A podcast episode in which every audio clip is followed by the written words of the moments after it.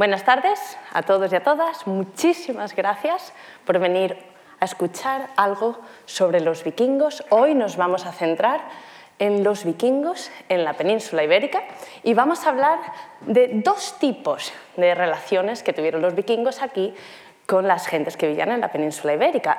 Relaciones algo crueles, piráticas, un poquito de violencia y después otro tipo de relaciones más colaborativas, más positivas, más de beneficio mutuo. La historia del paso de los vikingos por la península ibérica es una historia de más de dos siglos, de dos siglos de un contacto muy intenso. Pero es también una historia de relaciones que cambian, relaciones cambiantes. Y relaciones que nosotros, cuando pensamos en esa época, cuando revisamos las fuentes, percibimos como casi homogéneamente malas. Robo, muerte, destrucción. Iglesias quemadas, así. En el, vamos, no sé si quedó alguna iglesia por quemar en Galicia durante este periodo. Reyes enfadados, obispos pasados por la espada.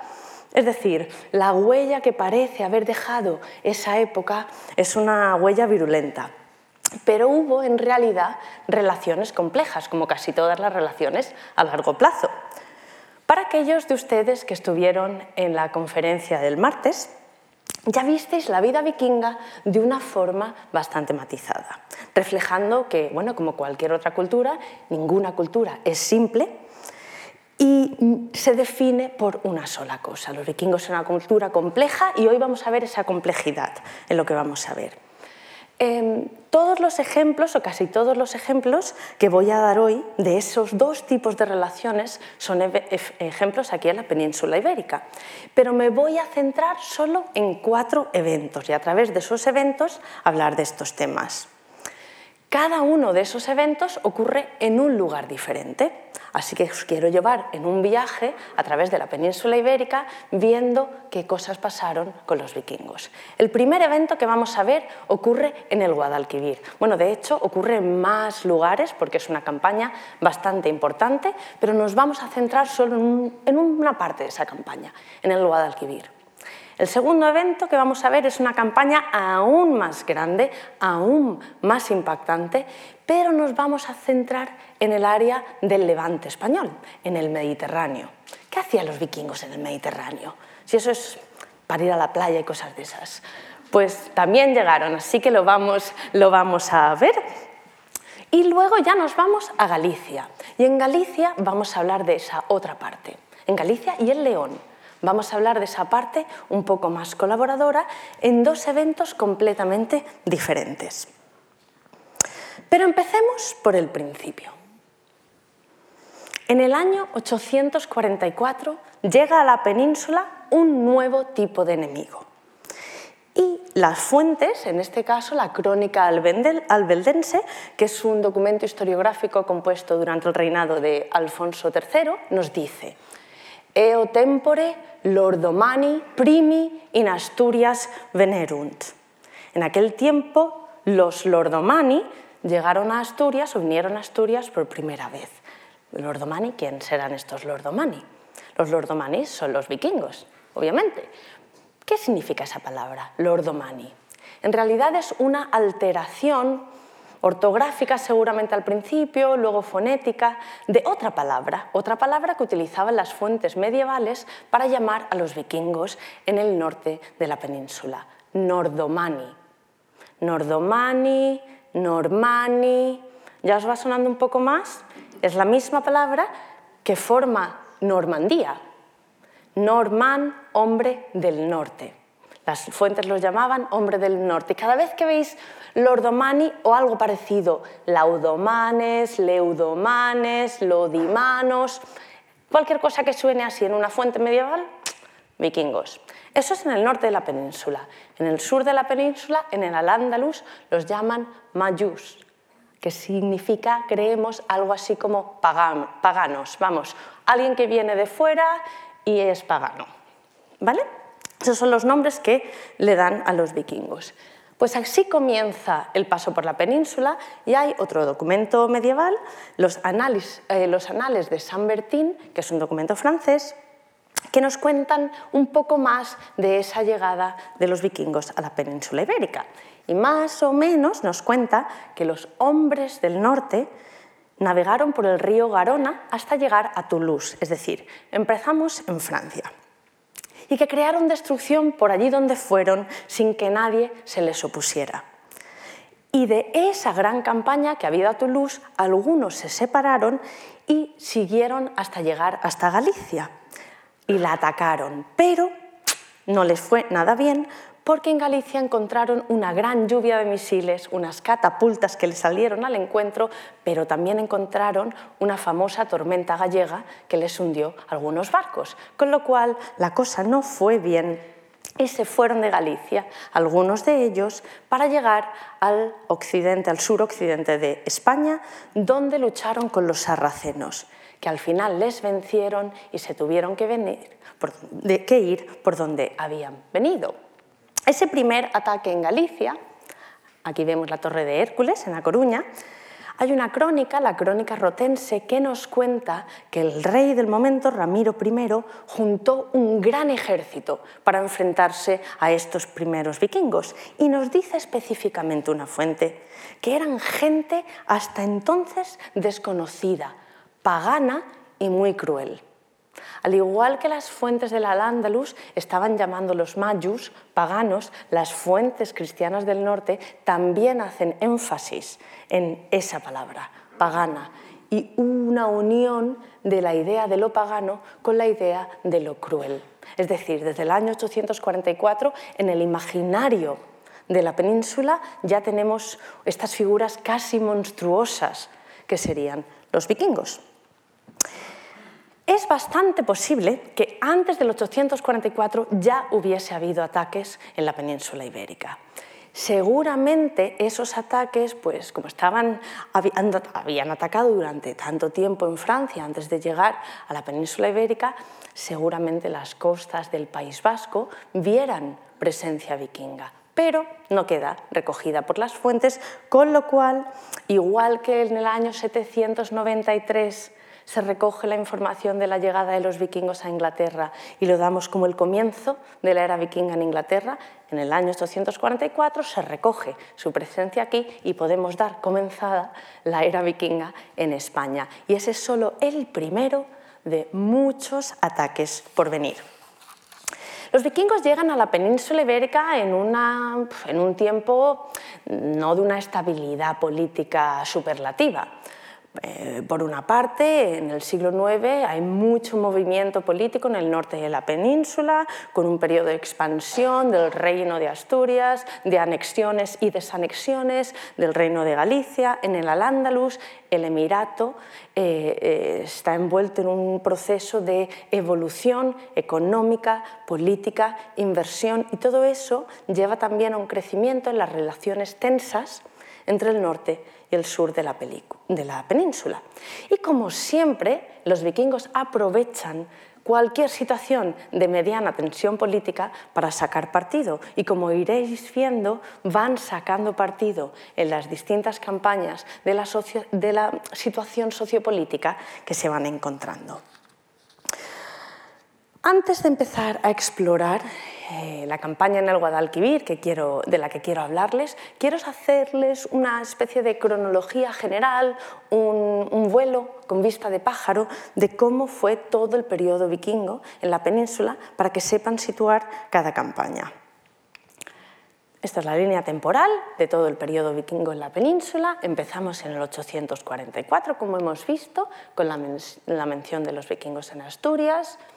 Luego hay un, silencio en las fuentes no sabemos si es que no se presenció ningún vikingo durante unos años o se presenció y no se recogió. Pero en este año llega otra gran campaña, aún mayor, una mega campaña vikinga, que además viene protagonizada por dos celebrities vikingas.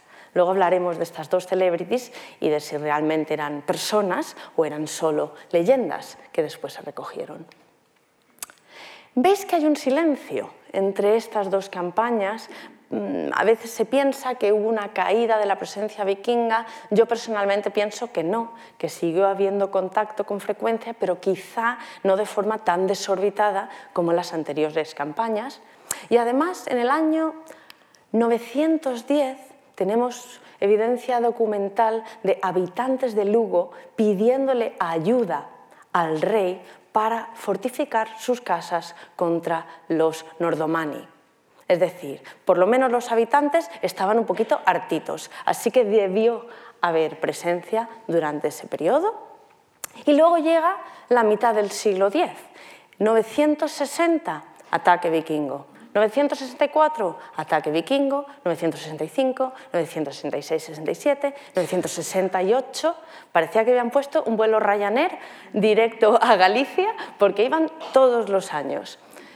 Hay una gran frecuencia de los ataques y no sabemos realmente si esta frecuencia es extraña y solo ocurre en este en este periodo o ha ido ocurriendo durante todo el periodo vikingo, porque en este periodo eh, hay mayor recogida en las fuentes de la presencia vikinga. Y esto también podría ser porque las figuras políticas y las figuras eclesiásticas que se están enfrentando a los vikingos son figuras muy famosas. Y los vikingos son unos enemigos muy buenos para poner en las fuentes, para ensalzar a los héroes regionales.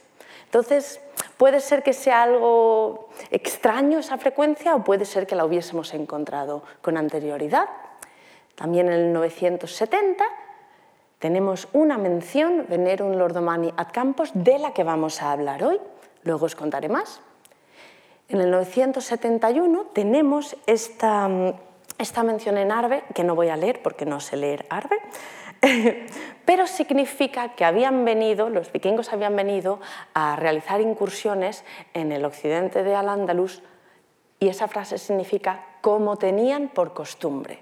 Es decir, que no era una cosa que ocurría de muy de vez en cuando, había una costumbre. Y esto se sigue repitiendo hasta el final de la era vikinga, que simbólicamente decimos 1066 o mitad del siglo XI más o menos. En resumen, podemos decir que esto es la experiencia, según la mayoría de fuentes, de la presencia vikinga en España y, en Portugal. Quiero hacer énfasis a este final entre comillas. ¿Por qué pongo final entre comillas? Porque no acaban. Puede que acabe la era vikinga, puede que nosotros desde nuestra percepción histórica y, las categorías que creamos no les llamemos vikingos, pero incluso pasado la mitad del siglo XI siguen viniendo a la península ibérica, siguen comportándose de maneras similares, siguen realizando actividades que uno describiría como vikingas, aunque en vez de vikingos se llamen peregrinos o cruzados. Pero las actividades siguen siendo bastante similares. Volvemos al 844, pues. En el 844 llegan, pero no estamos hablando de una incursión. Estamos hablando de algo mucho más largo. No es nada rápido, no es un entrar y salir, no, es una campaña en toda regla. Cuando, si ustedes estuvieron aquí el martes, ya me oyeron hablar muchísimo de campañas en Inglaterra, por ejemplo. Eh, pero para quienes no estuvieron, es importante entender que durante la edad vikinga tenemos pues, ataques más localizados, quizás más próximos al lugar de origen, quizás ataques únicos donde van a un lugar, atacan durante una semana y se vuelven. Pero también tenemos campañas muy largas, campañas que duran años, campañas con una gran cantidad de barcos, con cientos de personas, con miles de personas, verdaderos ejércitos vikingos que aunaban fuerzas logísticas en estas campañas. Donde verdaderamente deja esta primera campaña una huella fuerte es en Al-Ándalus. Después de haber sido repelidos por las tormentas y las catapultas gallegas, la armada vikinga da la vuelta a la península, realizando incursiones por toda la costa peninsular, hasta que llegan a lo que quizá hubiese sido un, objetivo planeado o fue un objetivo fortuito, la ciudad de Sevilla. los vikingos llegan a Sevilla y capturan la, ciudad de Sevilla y permanecen en control de toda la región durante un mes. Pero ¿cómo llegan a controlar esta región? ¿Pero cuántos eran? ¿Tal tamaño y tanto poderío tenía esta armada que controlan toda esa región del Guadalquivir? Esto no era una flota pequeñita. Hay una obra historiográfica llamada La Historia Silense que nos dice que tenían 60 barcos. Por otra parte, los autores eh, árabes nos dicen diferentes números, pero entre 54 y 80. Es decir, no se alejan tanto de lo que nos cuentan las fuentes latinas. Si ponemos de media, pues es unos 60, 70 barcos, estamos hablando de una armada muy grande. Algunos autores dicen que esta es una cantidad exagerada, que tantos barcos aquí no vinieron, que aquí la cosa era más de estar por casa. Pero yo creo que eso no, no, es realmente posible, porque estas campañas, esta primera y la segunda que vamos a ver, son enormes, son unos planes militares impresionantes. Y ese mismo tipo de campaña la vemos en otras partes del mundo vikingo y nunca hay menos barcos que los que citan estas fuentes. Por ejemplo, el año anterior al 844, en el 843, los vikingos habían estado en Nantes. ¿Y con cuántos barcos habían atacado Nantes? Con 67. Entonces, los números se acercan bastante a los que tenemos aquí, en la península ibérica. En París, en el sitio de París, en el año 845, tenían 120 barcos. Bretaña también fue atacada en un par de ocasiones con más o menos 100 barcos cada vez. Es decir, las armadas vikingas navegaban en grandes números y aquí también. Aquí podéis ver una representación ficticia y decimonónica, pero no obstante que ayuda a la imaginación a cómo sería un ataque vikingo de este calibre fuera de una ciudad. En este caso es París, pero podemos imaginarlo en Sevilla, después de haber cruzado el río Guadalquivir, 60, 70 barcos, quizá 80 barcos, lo que eso hubiese supuesto a la llegada eh, a la ciudad. Cuando llegaron y conquistaron Sevilla, la eh, Armada ya se había puesto las botas realizando incursiones por toda la costa del Al-Ándalus. Subieron por el río Guadalquivir y destrozaron Coria del Río, que está a unos 15 kilómetros al sur eh, de Sevilla y las fuentes nos dicen que la dejaron, la dejaron despoblada, la destruyeron completamente. Esto es algo que vamos a ver más veces. Cuando las fuentes dicen que destruyeron completamente algo, muchas veces no es verdad. No se destruye completamente, pero otras veces eh, se produce suficiente destrucción que la población local huye despavorida y se refugia en otro lugar. El ataque a Sevilla fue eh, de una semana completa y tuvo un, tuvo un efecto parecido. La población de Sevilla huyó completamente y tomaron refugio en Carmona, una población no muy lejana a Sevilla, que no tenía exactamente este aspecto en el momento, pero que hubiese tenido cierta capacidad defensiva y se refugiaron allí y allí la verdad es que los vikingos les dejaron estar, no fueron también a atacar Carmona.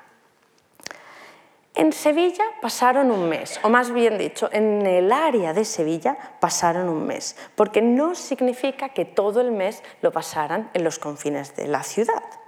De hecho, parte de esta armada siguió navegando hacia el noreste de Sevilla hasta llegar prácticamente a Córdoba.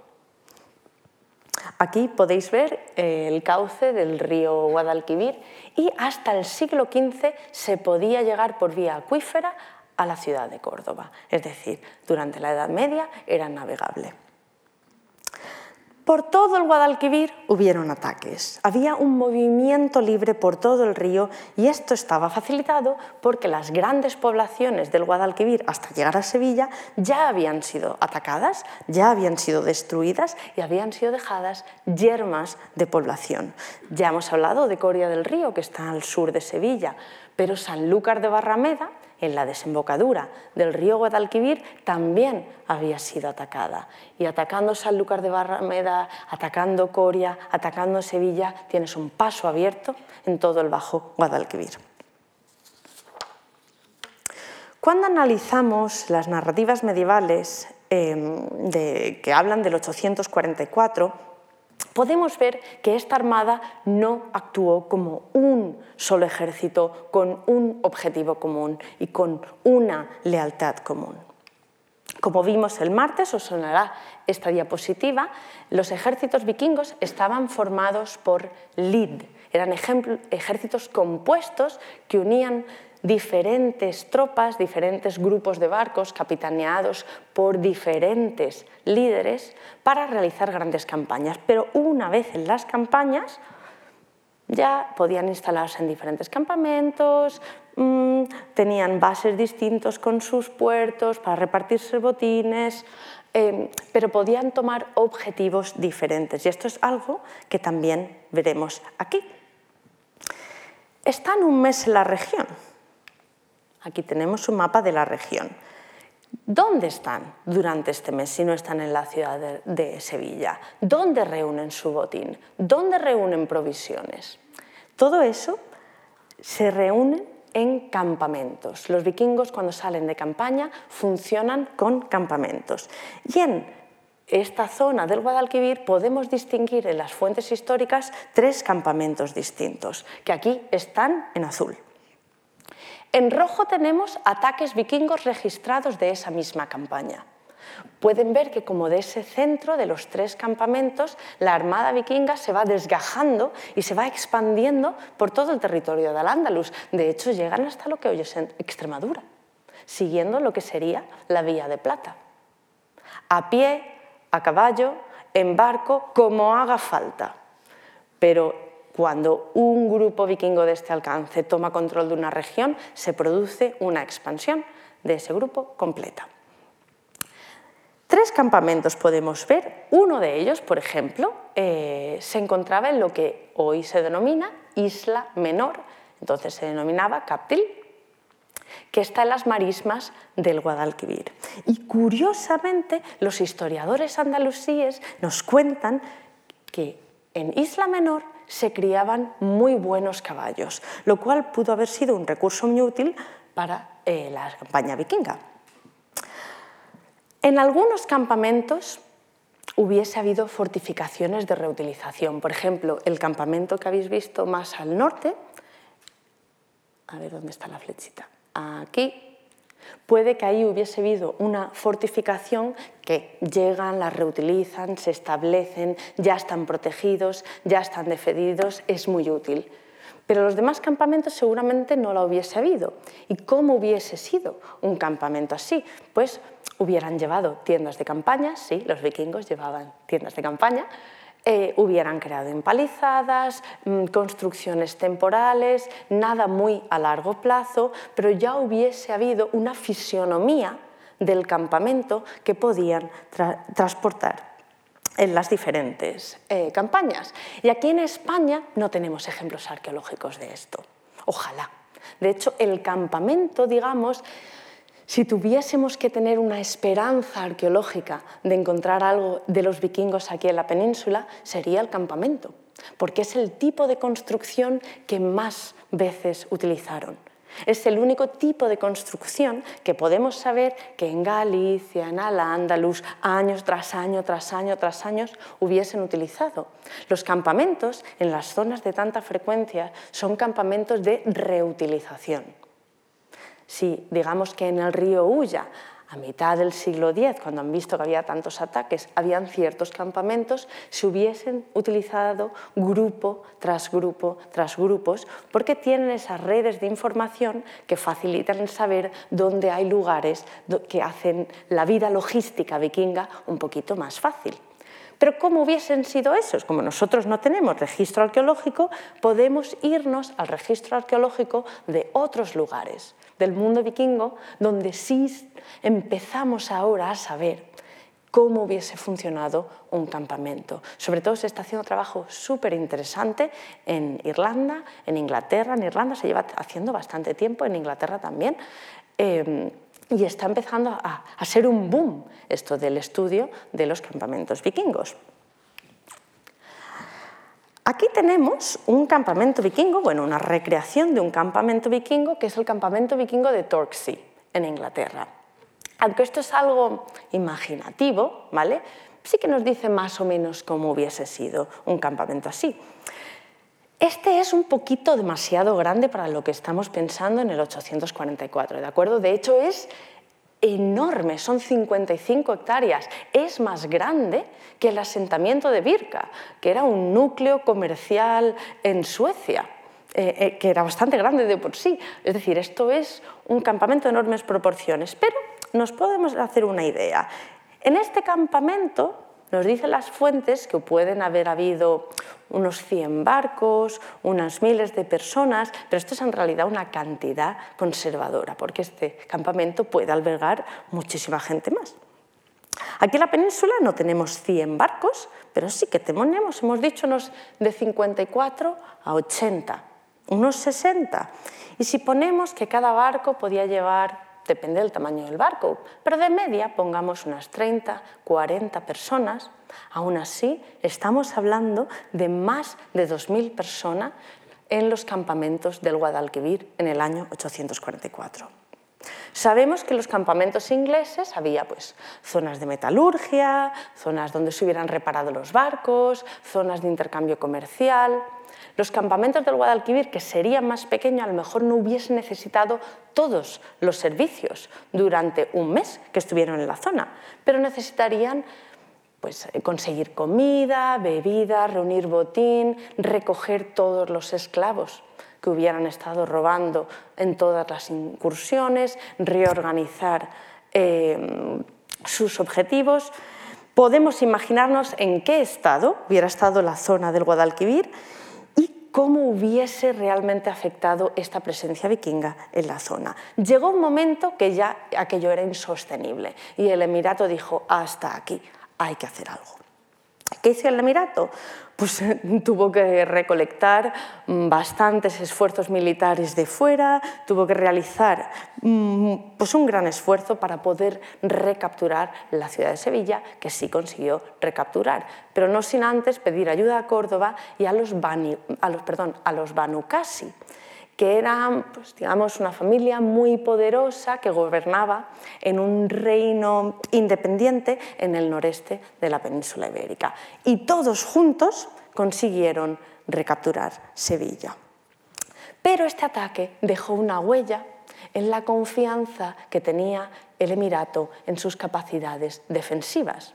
Y aquí vemos una forma de entender cuán impactante es realmente una campaña cuando aquellos atacados se ven obligados a invertir muchísimo dinero en eh, establecer defensas en desarrollar defensas. Así pues, el Emirato desarrolla unas buenas murallas defensivas alrededor de la ciudad de Sevilla y el emir Abdelrahman II invierte en una flota. Ha dicho, uff, han venido aquí con una gran flota, la próxima vez que venga no nos va a encontrar sin flota, nosotros también tendremos una.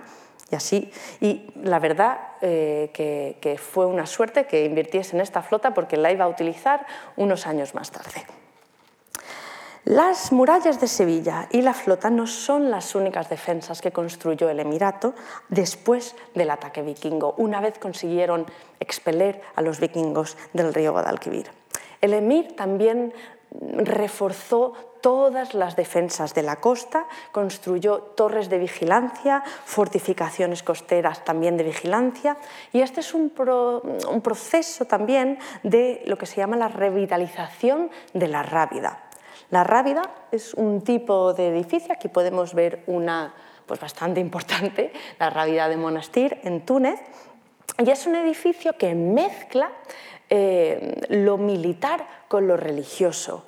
La gente que iba a hacer rábida era una suerte de voluntarios que iban a hacer como ejercicios espirituales a la vez que se presentaban voluntarios para defender las zonas costeras desde las rábidas.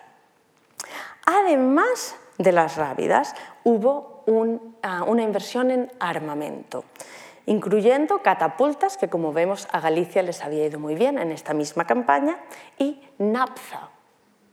Sí, seguro que han oído hablar de esto, también es conocido como el fuego griego o el fuego bizantino, y era un líquido extremadamente inflamable que se podía disparar con cañones desde los barcos y así poder, eh, poder realizar luchas de flota a flota. En Galicia, aunque estábamos en Al-Ándalus, pero en Galicia se produce un proceso muy parecido.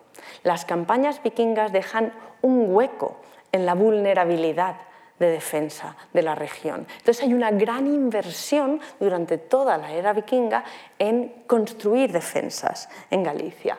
Por ejemplo, eh, esto es el río Ulla, eh, que desemboca en la ría de Arousa, es un lugar altamente transitado por vikingos y acaban construyéndose también fortificaciones entre el siglo X, el siglo XI, para prevenir un control absoluto del paso del río por los vikingos.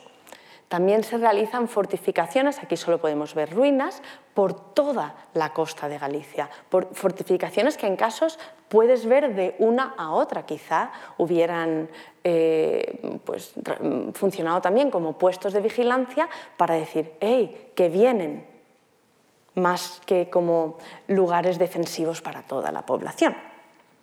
Así pues, con un solo ataque, los vikingos comienzan un proceso de fortificación para prevenir daños en el futuro. Ellos no entienden este ataque, la gente del Emirato no entiende este ataque del 844 como algo que va a ocurrir una vez, sino como algo que tiene que ser prevenido porque va a seguir ocurriendo.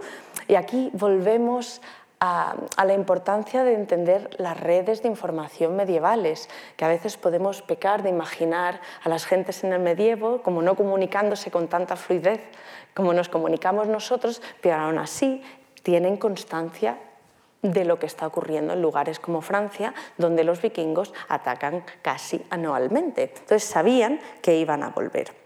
Y ahora que habían empezado, no iban a parar. Así que seguimos con la siguiente campaña de la que quería hablaros hoy, que es la campaña, la segunda gran campaña, la que ocurre eh, en algún momento de finales del 858-859 y dura tres años esta campaña. Vamos a viajar al Mediterráneo porque esta es la única campaña de la edad vikinga que causó suficiente destrozo en el Levante como para ser recogida por las fuentes históricas. Esta campaña, como hemos dicho, es una de las más famosas del periodo vikingo porque además iba encabezada, según las fuentes, por estas dos celebrities, Bjorn Costado de Hierro, seguramente si alguno de ustedes ha visto la, la serie Vikings, les puede sonar este nombre, y Hastein, quizá familiares de ese legendario Ragnar Lothbrok. Bjorn y Hastein fueron vikingos que lideraron una campaña a España no podemos saberlo con certeza porque mm, ni siquiera podemos saber con certeza que existieron. Pero sí que existen personajes históricos, sobre todo con Bjorn, que aparecen funcionando en Francia a la misma vez que puede ser sí capitanearan alguna lid de esta campaña, pero no lo podemos saber con certeza. Así que todo comienza en el año 859 con la gran campaña del sur de Europa. Aquí la tenemos mencionada de nuevo en los anales de San Bertín, que citábamos al principio, y nos cuentan que hay un ejército danés, Piratae Danorum, que navegaba entre España y África, es decir, que cruzó el estrecho de Gibraltar para luego tomar rumbo por el Mediterráneo hasta el río Ródano y quedarse se quedaron a pasar el invierno en la isla de Camarga. Quizá estos vikingos también saliesen de la zona del río Garona, como habían hecho sus compañeros en el año 844. O quizá vinieron de otra parte de Francia, pero es bastante posible que sí que vinieran de las costas francesas. Entre los años 858-859 hay varios ataques en toda la costa noroccidental de la península ibérica, por Lisboa. No sabemos si todos forman parte de la misma campaña o son dos campañas distintas. Probablemente es una gran campaña y diferentes lead se han ido separando para atacar esas zonas en vez de seguir hacia el sur de la península. Como vemos en este mapa, van siguiendo un círculo desde su salida en Francia alrededor de la península y parece ser que después de hacer este círculo pasan por el estrecho, ahora hablaremos de este, de este trayecto, y acaban aquí. Aquí es donde está situada la desembocadura del río Ródano y la isla de Camarga. En esta última isla, donde hicieron el campamento, a lo mejor es por casualidad y esto yo no, de verdad yo no me lo había parado a pensar hasta hace unos días cuando estaba preparando esta conferencia. ¿Qué había en la isla de Camarga, donde hicieron el campamento, ya desde la época romana y durante el medievo y a día de hoy? ¿Qué hay en la isla de Camarga? Caballos. Otra vez. Otra vez caballos, que de nuevo es un recurso muy útil cuando sales de campaña. Como poco, una coincidencia. Pero volvamos al punto donde entran por el levante peninsular, porque esta es la última, como he dicho, la única campaña que entra en este área. Tras el saqueo de Algeciras, pasan por el estrecho, la armada se divide. Una parte de la armada va al reino eh, de Nécor, que está en el norte de Marruecos, y allí pasan ocho días, destrozándolo todo, mm, raptan algunas personas importantes de la realeza, piden rescates, vamos, lo típico de la vida vikinga. Pero otra parte del ejército no va a Nécor, sino que pasa por el Capo de Gata y deciden realizar una incursión a Orihuela a través del río Segura, que desemboca en Guardamar, en Alicante, muy cerca de donde yo soy. Así nos cuenta el historiador Ivan Hayan, del siglo XI, cómo tuvo lugar este ataque. Los vikingos partieron de tierras de Al-Ándalus buscando la otra orilla del Magreb y se instalaron en él y saquearon sus costas. Después retornaron a Sharq al-Ándalus, la zona de Murcia, Alicante, y vagaron por toda esa costa, la costa de Tutmir, para, llegar, para terminar llegando a la fortaleza de Orihuela y posteriormente partieron hacia el país de Francia, donde pasaron el invierno, como ya sabemos, que tomaron la base en la isla de Camarga. Y yo diría que como decían ya en el Guadalquivir, que hemos visto antes, desde la base de Camarga se vuelven a dividir en diferentes mm, semicampañas o campañas más pequeñas.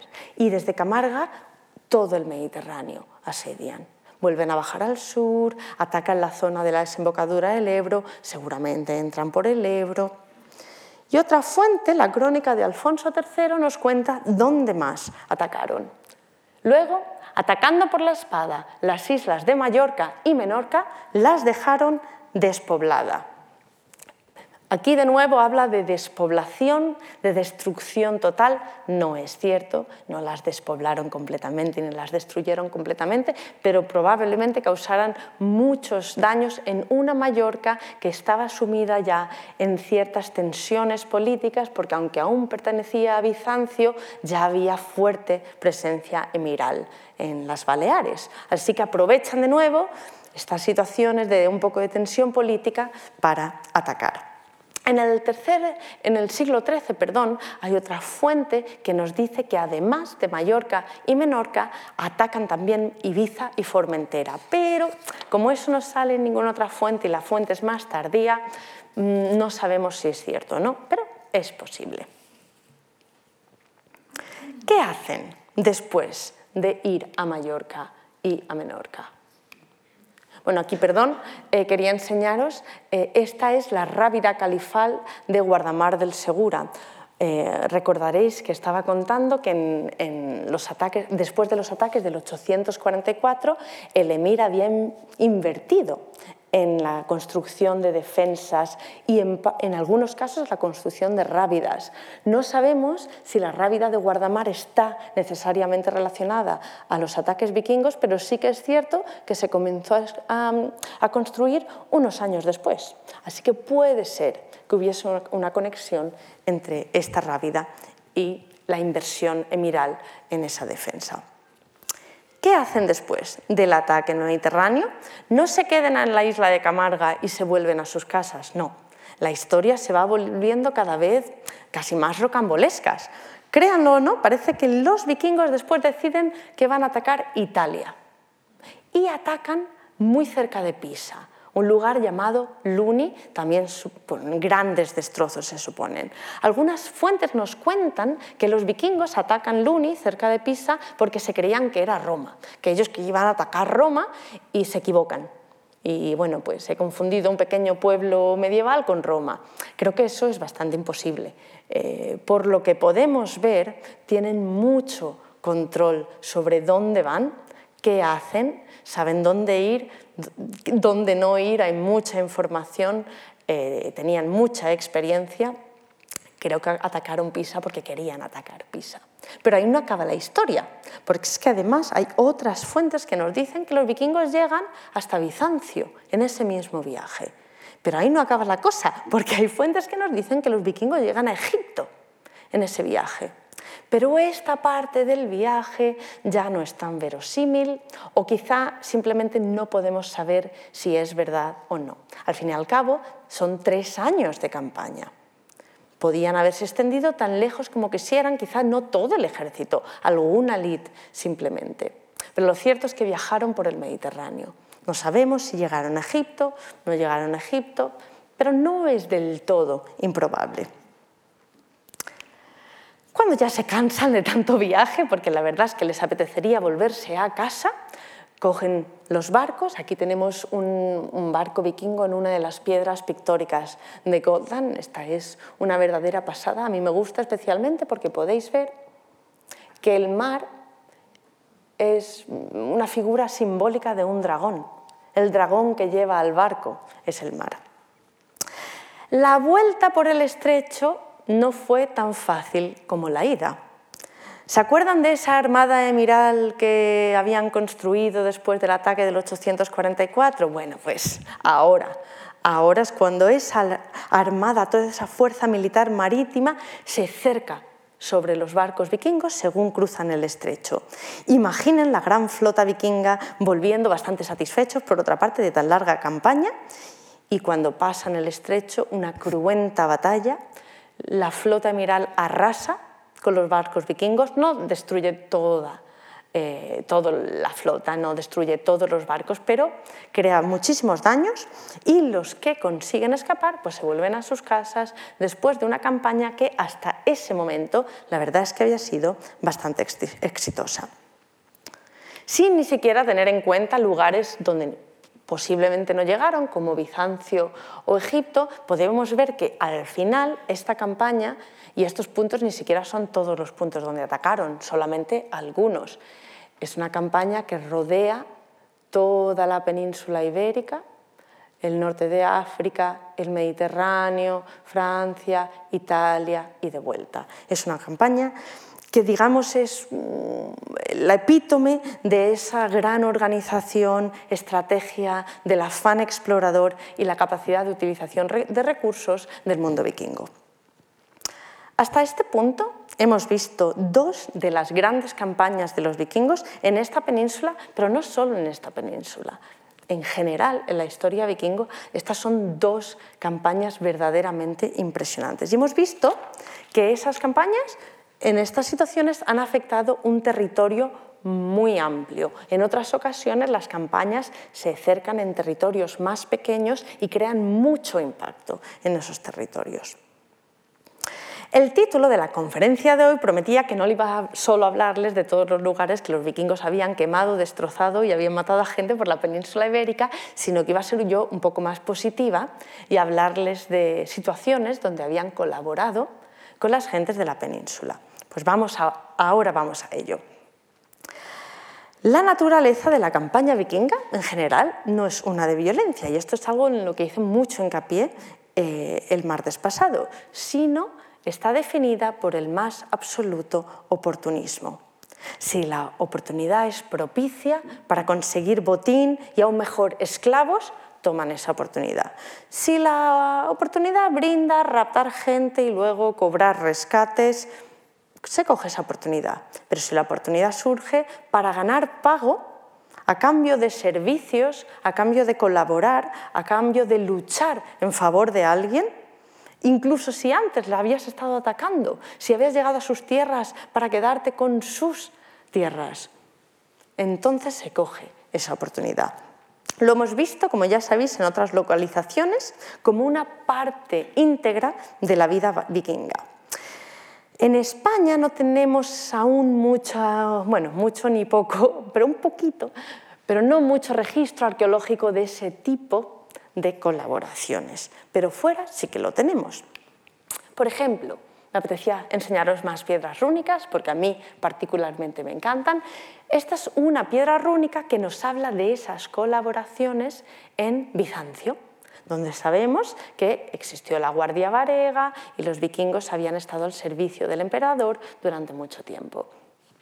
Esta piedra rúnica en Suecia que por cierto es cristiana, podéis ver que tiene una cruz aquí en el centro de la piedra y cuando encontramos una cruz en una piedra rúnica ya queda claro en qué creía el difunto y su familia. Y en esta piedra nos habla de un hombre eh, que está siendo conmemoralizado, que se llamaba Horsa, y la piedra ha sido levantada por su hijo y su cuñado o su yerno. La piedra dice, Horsa viajó muy bien, era un gran viajante y ganó riquezas en el extranjero, en Grecia, para su heredero. Y luego ese heredero, que ahora se encuentra un hombre de muchos poderes, le levanta la piedra a su padre. Cuando dice Grecia, podéis ver aquí, ut y Gricium en Grecia, se refiere a Bizancio. Seguramente Jorsa era miembro de la famosa Guardia Varega. Esta otra piedra, que también es cristiana, porque aquí podéis ver la palabra que te, lo, que te cuenta, porque es cristiana, Good, Dios, el Dios cristiano. También es sueca y cuenta una historia muy parecida, pero aún queda más claro que la persona está luchando con los griegos. Med, a ver, perdón, Med Gricium, esta persona encontró su final con los griegos o entre los griegos. Ojalá tuviésemos una piedra rúnica como esta en la península ibérica, yo sería muy feliz, no la tenemos, pero como no tenemos esa suerte, vamos de nuevo a mirar a las grandes joyas documentales que tenemos en la península para hablarnos del periodo vikingo. Y como joya documental, creo que esta es mi favorita. Este es un documento medieval que detalla una donación. Se encuentra en el tumbo viejo de la Catedral de Lugo, que es un cartulario medieval. Un cartulario es una especie de, colección de pasar a limpio documentos más antiguos por si se perdían o resultaban dañados. Y en este caso, un clérigo del siglo XIII llamado Juan Pérez decidió recopilar un montón de documentos anteriores al siglo XIII que tenían en la Catedral de Lugo. Entre todos estos documentos está este, que está fechado del 30 de agosto de 1032. Y este documento recoge la donación de un territorio en la zona de Labio, en Lugo, en Galicia. Y el rey Bermudo III le está dando este territorio a la ciudad de Lugo. Pero el documento, que como veis no es corto, pues te da un montón de detalles del contexto en el que se produce esta donación. Contexto. Bermudo III, el rey, había encontrado muchísima oposición por los nobles gallegos que los nobles gallegos habían apoyado con, anterioridad a su padre, pero ahora que él accedía al trono, se rebelaban contra el nuevo rey. Y en el año 1032, Bermudo empieza una serie de acciones punitivas contra estos nobles que francamente empezaban a molestarle. Así que empezó a castigar a esas familias de nobles que se habían rebelado contra él. Y el área de Lugo, donde ocurre esto, forma parte de esa situación de tensión y de violencia. ¿Y qué os he dicho antes? Cuando hay tensión y violencia y aparecen los vikingos, aprovechan esa tensión de alguna manera. Con respecto a cómo la aprovechan, aquí podemos ver un par de palabras muy interesantes en este documento medieval. Perdón. Podéis leer gens leodomanos. Leodomanos Lordimanis es una de las variaciones de esa palabra. Normandos, hombre del norte. Bueno, pues vale, sabemos que salen en el documento, pero normalmente cuando aparece esa palabra es en un documento que nos va a contar que las gens leodomanes han atacado algo o han hecho alguna fechoría. Pero en este caso es al contrario. El documento nos cuenta que en algún momento previo al, al 1032 había habido un grupo de guerreros vascos que habían construido una fortificación en lo alto de una peña en el área del Labio, en Lugo. Este grupo había causado estragos en la vecindad. Tanto era así que los abades, los monjes, los vecinos, los habitantes de esa comunidad se quejaron al rey. Le dijeron, por favor, es que estamos recibiendo tantos daños de esta cohorte vasca habían saqueado, habían robado, habían secuestrado, habían matado y habían devastado la tierra, la habían dejado yerma. Así que hartos piden ayuda. Y de repente aparece un conde gallego llamado Rodrigo Románez en el documento, que quizá antes hubiese estado aliado con los rebeldes vascos y ahora por las acciones punitivas tenía que castigarlos, no lo sabemos, pero este conde gallego decide enfrentarse a los rebeldes que se habían fortificado en la peña. Y nos dice el documento, para ello juntó a sus varones y a un grupo de vikingos. Este grupo de varones y este grupo de vikingos, con, su cabecilla, el conde Rodrigo Romariz, sitiaron la fortificación vasca en el Alto de la Peña, la tomaron por la fuerza y la quemaron. Así que aquí tenemos evidencia de un grupo de vikingos luchando a favor del rey de León o de un conde eh, gallego o de ambos a la vez contra otras em, fuerzas peninsulares. Y esto cambia muchísimo las narrativas típicas medievales en la península que solo hablan de violencia contra los gallegos. Hay un historiador muy bueno llamado Helio Pires que ya hace tiempo hipotetizó que estas personas eran mercenarios y yo creo que podemos tener certeza absoluta después de ver cómo los vikingos se comportan en otras partes del mundo vikingo de que estas personas eran mercenarios y que trabajaron a favor de, las, eh, pues de un grupo eh, de nobles del área de Lugo. ¿Cómo llegaron a ese acuerdo? No lo sabemos. No sabemos si antes habían entrado en la zona atacando y al final se habían quedado, habían formado relaciones de un nuevo tipo. No sabemos si de anteriores campañas habían tenido contacto con los nobles locales y ahora podían establecer eh, relaciones de mercenariado. No lo sabemos. Pero lo que sabemos es que sí fueron mercenarios. ¿Es esta la única vez en la historia vikinga de la península donde están estas acciones colaborativas? En muchos casos quedarán enterradas para siempre, porque las fuentes históricas suelen recoger la violencia más que recoger estas pequeñas acciones colaborativas. Además, como hemos dicho antes, a veces las fuentes históricas utilizan la bravura y la crueldad de los vikingos como armas para ensalzar a las figuras que les, que les echaron cara a los héroes nacionales que habían luchado contra estas fuerzas foráneas y paganas. Entonces, al monstrificar al vikingo, nos suelen aparecer tantas veces como colaboradores. Pero aún tenemos otros indicios de presencia vikinga no hostil en la península. Este es un pueblo en León, no sé si ustedes han oído hablar de él, es un pueblo muy pequeñito, llamado Lord de Manos, es en realidad una aldea, y es uno de los puntos más interesantes cuando reflexionamos sobre el contacto vikingo en la península. No es el único lugar de la península con ese nombre. De hecho, tenemos ese mismo nombre en Portugal eh, y existió también ese mismo nombre en la ribera del río Ulla, en Galicia, pero dejó de utilizarse porque quedó destruido o se, o se vació a finales del siglo X. ¿Qué significa Lord de Manos? Bueno, ahora ya lo saben. Hombres del norte, este lugar es un tipo de topónimo muy similar a Normandía. Refleja un asentamiento vikingo. Un asentamiento vikingo, el León, no está demasiado eh, al interior. Quizá por casualidad y muy curiosamente, el León es donde encontramos el único objeto arqueológico de origen escandinavo en toda la península ibérica. Esta cajita, que aquí parece muy grande, pero en realidad es más o menos así, está hecha de asta y es un objeto de clara manufactura escandinava de la edad vikinga. Es un, objeto de alto estatus. Esto es algo muy caro, es el, es el Louis Vuitton de las cajitas.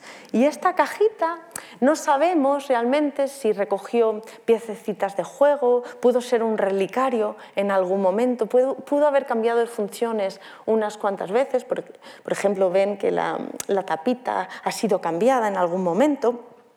No tenemos eh, claro el cómo ni el por qué entró el león, porque se encuentra en una colección de cajitas, está completamente descontextualizada, no tenemos recogido ninguna evidencia documental de cómo llegó a León, así que no podemos saberlo. Fue un regalo de bodas, fue un regalo diplomático, fue un regalo diplomático realizado durante la edad vikinga o más tardía, es imposible saberlo, pero no deja de ser curioso que tengamos dos evidencias tan interesantes de contacto con el mundo escandinavo, ambas en León. Volvemos al pueblo de Lordemanos. ¿Qué hace este asentamiento aquí? No encontramos fuentes que mencionen ningún tipo de violencia en este área, como puede pasar en Andaluz. Si encontrásemos ese nombre en el Guadalquivir, nos queda claro. Si encontrases ese tipo de nombre en el río Ulla, es de esperar, pero aquí en León. Y sin embargo, tenemos esta otra eh, mención documental en una fuente castellana. En el año 970, Venerunt Lordomani ad campo. Este pasaje lo que nos habla es la llegada de unos vikingos a Tierra de Campos, en el sureste de León. ¿Y dónde está el pueblo de Lordemanos? Prácticamente la conjunción de tierra de campos y el valle del río Esla. Y puesto que no tenemos otra evidencia de ningún tipo de paso de vikingos por León, digamos que lo más lógico es asumir que esos vikingos que llegaron en el 970 a Tierra de Campos sean los mismos vikingos que tomaron asentamiento en lo que hoy se llama Lordemanos.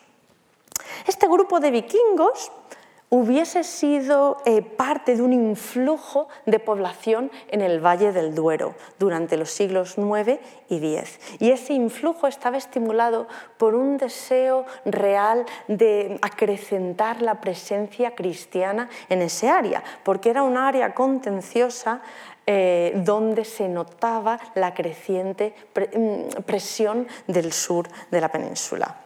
Así pues, los demás hubiese sido parte de una mm, expansión demográfica, no simplemente un asentamiento aislado de vikingos sin nadie alrededor, al contrario, hubiesen formado parte de comunidades que ya existían y venían nuevas en esa misma área. Esta llegada de los Lordomani a tierra de campo no deja ningún Em, recuerdo de violencia, no deja ninguna narrativa de violencia.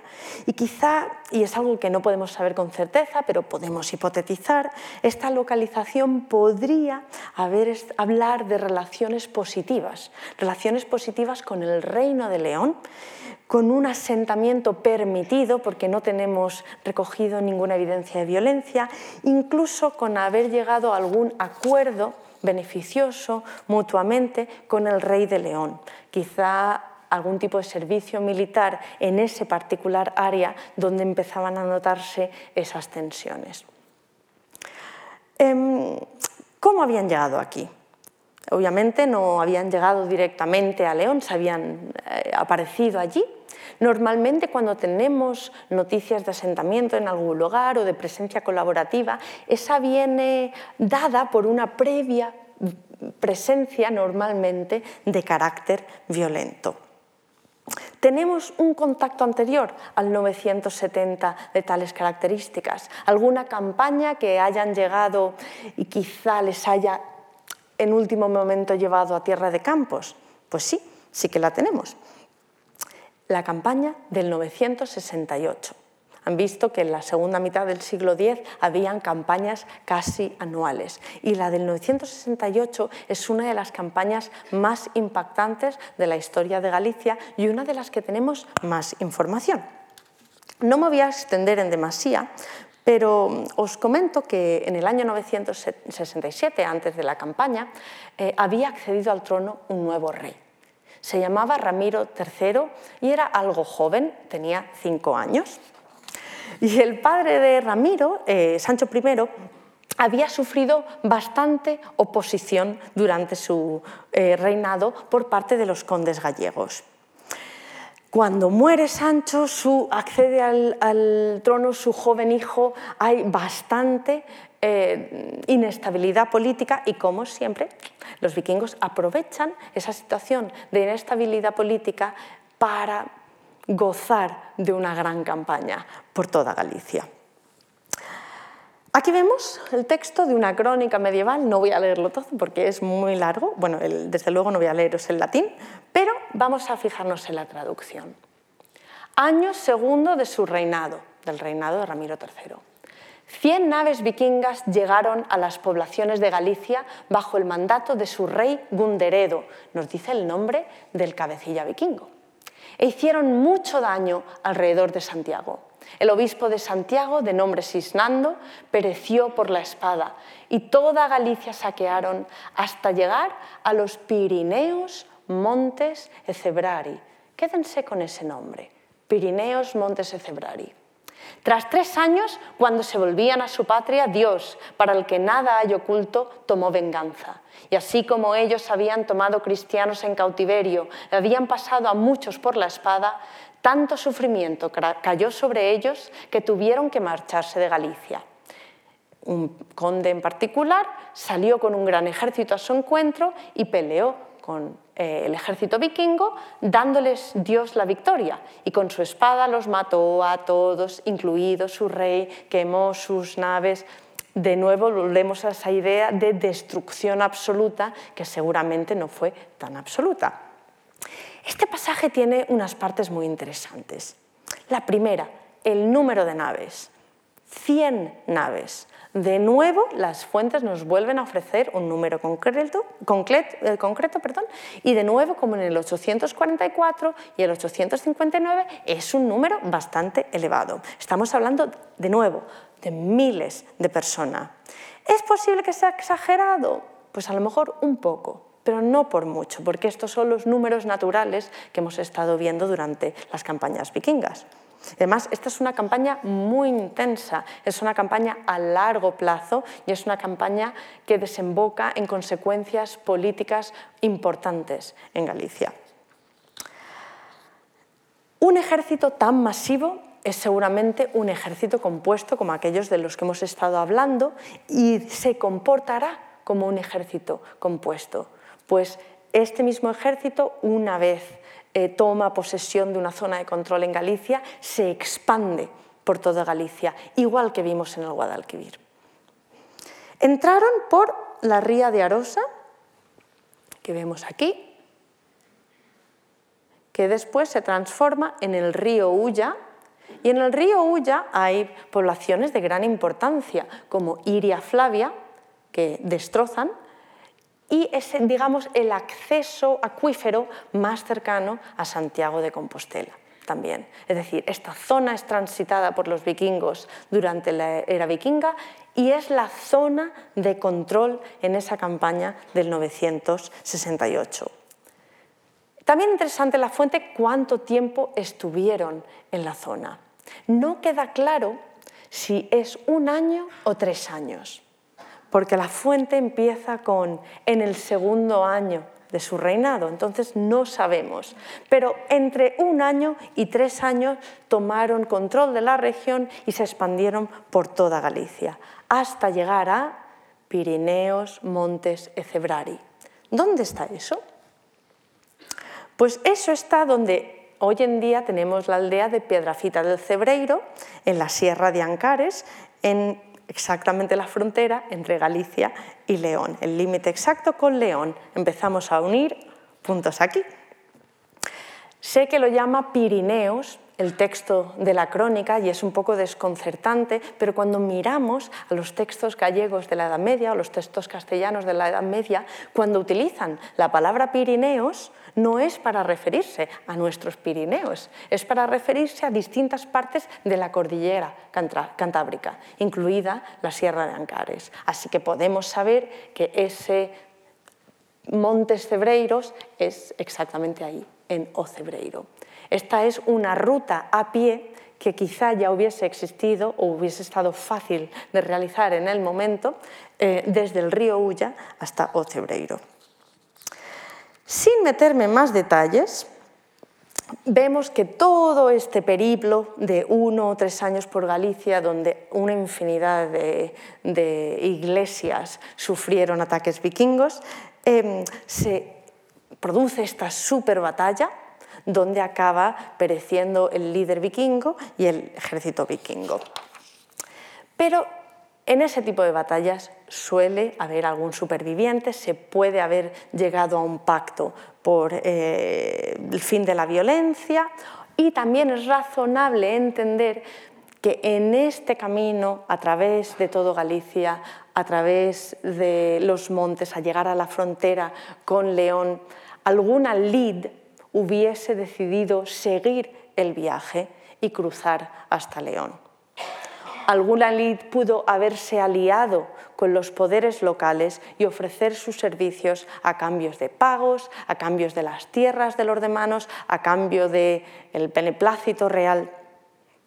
Es quizá de esta campaña en el 968 que surge la cohorte que en el 970 cruza a tierra de campos y acaba asentándose en los Manos. Quizás sea esto un ejemplo de esas relaciones positivas que a veces surgen de relaciones extremadamente violentas. En este último ejemplo vemos otra vez una gran campaña que tiene muchos reflejos, como hemos dicho, con la campaña del 844.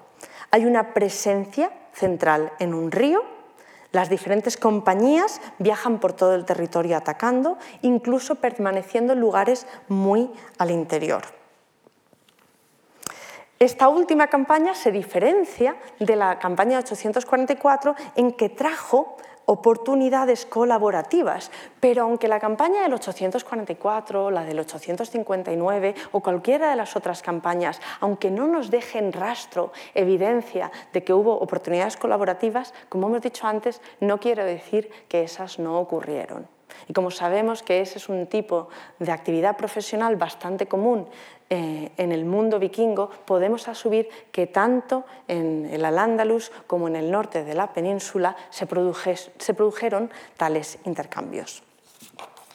En resumen, en la era vikinga se produjo un gran impacto en todas las regiones costeras de la península, pero también en regiones del interior. Tanto es así que esa amenaza de los ataques sigue hoy presente en el imaginario de las comunidades, aunque realmente solo está presente eh, esa amenaza violenta, ese énfasis en el miedo y la crueldad, el miedo que producen los vikingos y la crueldad que define a los vikingos. Como digo, ese impacto ha dejado hoy una huella y esta es una huella íntima, es una huella familiar que se encuentra en los folclores locales. Em, quería acabar contándos eh, en relación a, esto del folclore local y ese recuerdo del pasado eh, violento con los vikingos, una cosa que me pasó la primera vez que fui a Lordemanos, que sería, pues, no sé si era el 2014 o el 2015. Y, y es una aldea muy, muy pequeña, eh, encantadora, casi deshabitada, no sé si quedan tres habitantes que están allí comúnmente. Em, y yo quería hablar con la persona más mayor que quedase en la aldea, en la aldea porque em, las personas que han vivido siempre en esos lugares tan pequeños tienen mucha memoria, memoria que se transmite de generación en generación. Y quería saber si quedaba algún resquicio en el folclore de ese pasado vikingo. Y tuve la gran suerte de encontrarme paseando por la calle a la persona más mayor que quedaba en esa aldea, que era un hombre encantador. Y me acuerdo estar hablando con él, habían unos pollos corriendo eh, por, la carretera. Y él me contó que cuando era pequeño hacía muchas gamberradas con, con, sus amigos y cuando su madre se enfadaba le gritaba, deja de hacer eso, como sigas portándote mal, esta noche vendrán los vikingos. Así que podéis ver cómo ese contacto vikingo no se olvida fácilmente y se queda a veces en las memorias de las pequeñas comunidades que tuvieron esa experiencia del contacto vikingo en el pasado. Muchísimas gracias.